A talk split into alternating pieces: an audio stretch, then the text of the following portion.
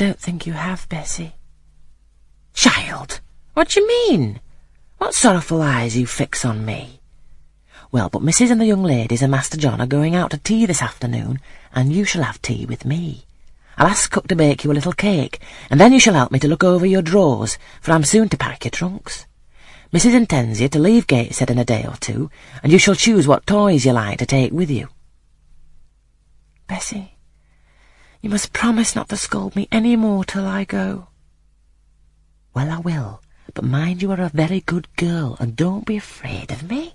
Don't start when I chance to speak rather sharply. It's so provoking.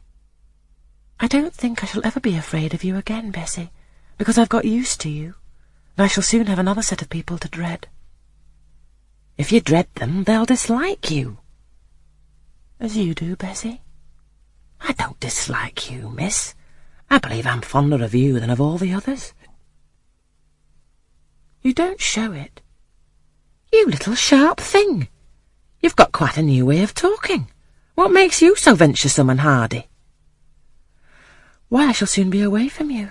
And besides, I was going to say something about what had passed between me and Mrs. Reed, but on second thoughts I considered it better to remain silent on that head. And so you're glad to leave me? Not at all, Bessie. Indeed, just now I am rather sorry. Just now? And rather? How coolly my little lady says it. I dare say now, if I were to ask you for a kiss, you wouldn't give it me. You'd say you'd rather not. I'll kiss you, and welcome. Bend your head down. Bessie stooped. We mutually embraced, and I followed her into the house, quite comforted.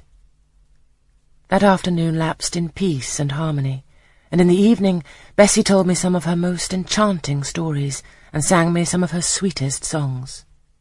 Even for me, life had its gleams of sunshine.